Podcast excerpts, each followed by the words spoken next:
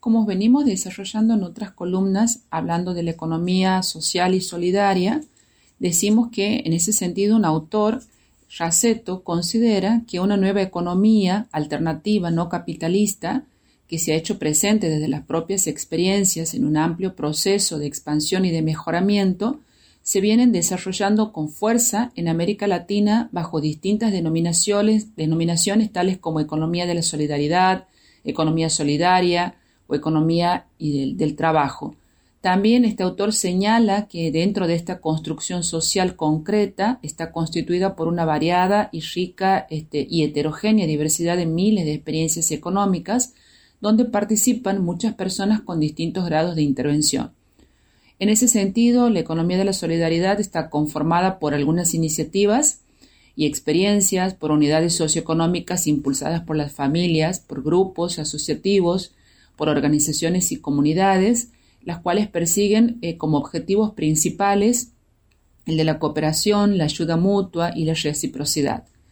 Eh, también podemos decir que entre las mismas se incluye a las cooperativas y a las empresas autogestionadas, las cuales este, han desarrollado o se vienen desarrollando en los ámbitos de la producción, de la distribución, de los servicios, del consumo, de la vivienda, del ahorro, eh, del crédito, eh, entre otras. Entonces, eh, este componente que es muy importante dentro de las organizaciones económicas y populares, asociativas que surgen como respuestas a la creciente exclusión social, por ejemplo, como los talleres laborales, las compras comunitarias o los centros de abastecimientos populares, los comedores, los grupos de salud, etcétera, eh, también son experiencias amplias dentro de la economía popular de índole familiar o los denominados microemprendimientos, las actividades artesanales urbanas, la economía campesina, la pesca artesanal, la economía comunitaria de los pueblos originarios, etc.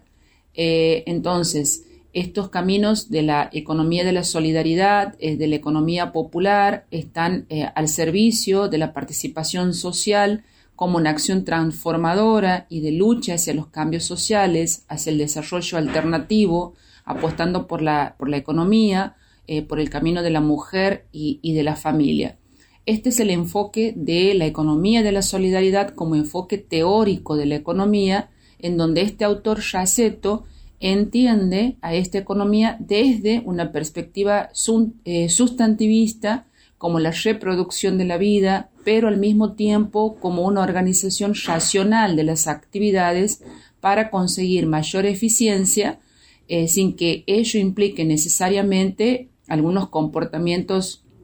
negativos. Eh, dentro de esta definición o dentro de, lo que Raceto considera economía sustantivista, eh, también realiza una reformulación integral de los conceptos de económicos eh, problematizando y reconceptualizando conceptos como por ejemplo los recursos económicos, eh, en donde incluye los recursos productivos, las categorías económicas tales como el capital, la tierra, eh, la tecnología, el trabajo, las relaciones económicas que se sustentan como el intercambio, la reciprocidad, la cooperación,